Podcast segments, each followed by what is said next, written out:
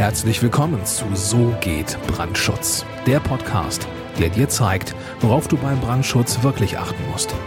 Denn es reicht, dass du Feuer und Flamme für dein Projekt bist. Und hier ist der Mann, der dich vor teuren Schäden bewahren kann, Joachim Müller. Herzlich willkommen bei So geht Brandschutz. Ich bin Joachim Müller, Prüfsachverständiger für Brandschutz. Und in diesem Video erkläre ich dir, wie man den ersten Rettungsweg falsch baut. Und zwar an einem ganz konkreten Beispiel. Das ist selbstverständlich keine Anleitung zum Falschbauen, sondern ich will dir ein Defizit aufzeigen in einem ganz konkreten Projekt, damit du künftig äh, solche Fehler, wie ich sie jetzt hier beschreiben werde, vermeiden kannst. Wir haben es hiermit zu tun mit, der, mit dem Kellergeschoss und der Tiefgarage eines Mehrfamilienhauses. Das heißt, wir haben es mit einer unterirdischen Mittelgarage zu tun. Ich habe das jetzt hier mal hier grob aufskizziert. Ähm, einen, einen direkten Plan von der Architektenplanung will ich jetzt hier aus Datenschutzgründen nicht einblenden.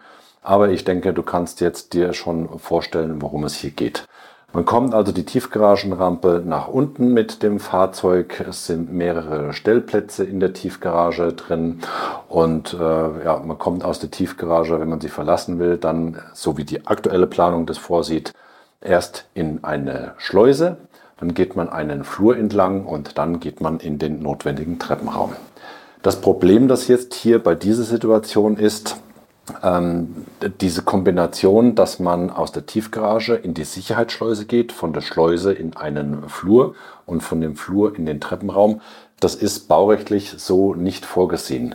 Das Grundprinzip der Rettungswegführung aus einer Tiefgarage ist, dass man die, äh, die Tiefgarage über die Sicherheitsschleuse verlässt und von der Sicherheitsschleuse aus direkt in den notwendigen Treppenraum gelangt. Und das, was jetzt hier dazwischen geschaltet wurde von, vom Architekten in der Planung, das ist baurechtlich einfach falsch und hat jetzt hier in dem konkreten Fall auch wirklich zu einem echten Problem geführt. Folgender Sachverhalt. Dieser Flur, den ich jetzt hier mit F mal äh, einskizziert habe, von diesem Flur aus sind mehrere Kellerabteile zu erreichen. Und diese Kellerabteile haben Türen, also die, die Wände waren jetzt äh, ganz konkret schon äh, massiv geplant, also insofern hat alles gepasst. Aber das Problem war, dass diese Türen zu diesen Kellerabteilen mit Lüftungsgittern versehen waren, weil man eine äh, mechanische Be- und Entlüftung haben wollte für diese Kellerräume damit sich dort keine, äh, Luftfeuchtigkeit, äh, keine höhere Luftfeuchtigkeit einstellt, damit die Sachen dort nicht zu gammeln anfangen. Also hat man Nachströmöffnungen in die Türen, in die Kellertüren eingebaut, die einzelnen Kellerabteile über eine Zwangsentlüftung entlüftet, also konsequent äh, immer äh, permanent Luft, äh, Luft abgesaugt und die Frischluft, die natürlich erforderlich war, um den Raum sauber zu durchströmen, die ist über diese Lüftungsgitter in den Türen angesaugt worden.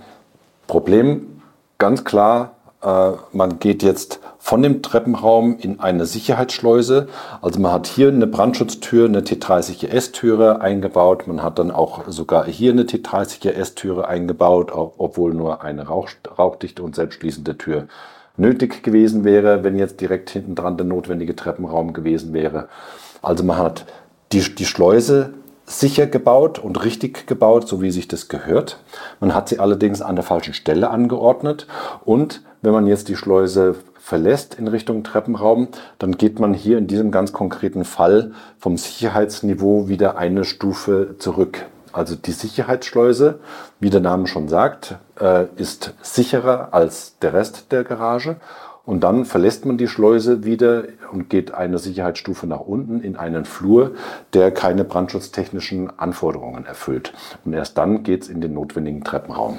Also so darf man das nicht bauen. Da muss jetzt also hier entsprechend darauf reagiert werden in der Planung, weil die Sicherheitsschleuse an dieser Stelle ihre, ihre qualifizierte Anforderung überhaupt nicht erfüllen kann.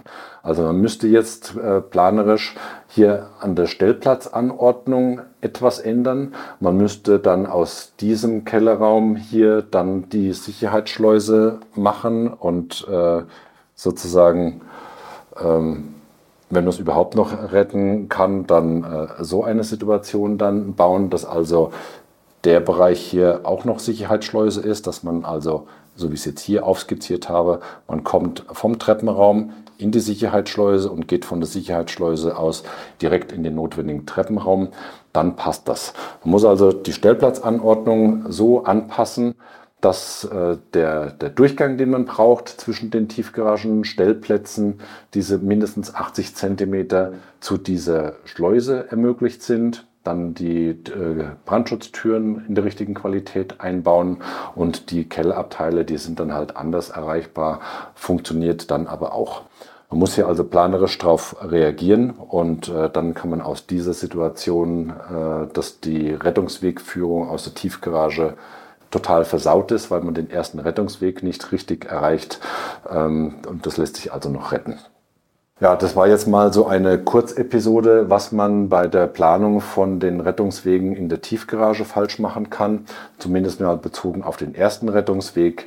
Der zweite Rettungsweg, dass der dann entweder über die Rampe führen kann mit einem, äh, mit einem Tor an der Oberseite, mit Schlupftür oder über eine zusätzliche Außentreppe, ist natürlich weiterhin äh, zu beachten.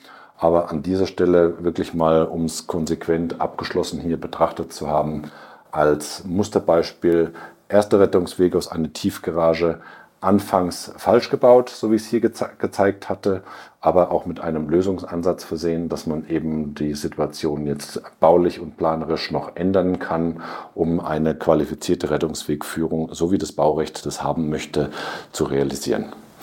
Ich hoffe, das Video hat dir gefallen. Lass gerne einen Daumen hoch da und äh, abonniere den Kanal, falls du das noch nicht getan hast. Und wenn du einen qualifizierten Brandschutzplaner für deine Bauvorhaben brauchst, dann gehe jetzt auf www.tub-brandschutz.com. Das ist unsere Webseite. Trag dich dort ein für ein kostenloses Erstgespräch und dann werden wir uns zuverlässig bei dir melden und schauen, dass wir zusammenfinden. Solltest du schon einen Brandschutznachweisersteller haben für deine Bauvorhaben, dann ist es auch kein Problem. Auch auf www.tob-brandschutz.com kannst du Kontakt, den Kontakt zu mir als Prüfsachverständigen für Brandschutz finden.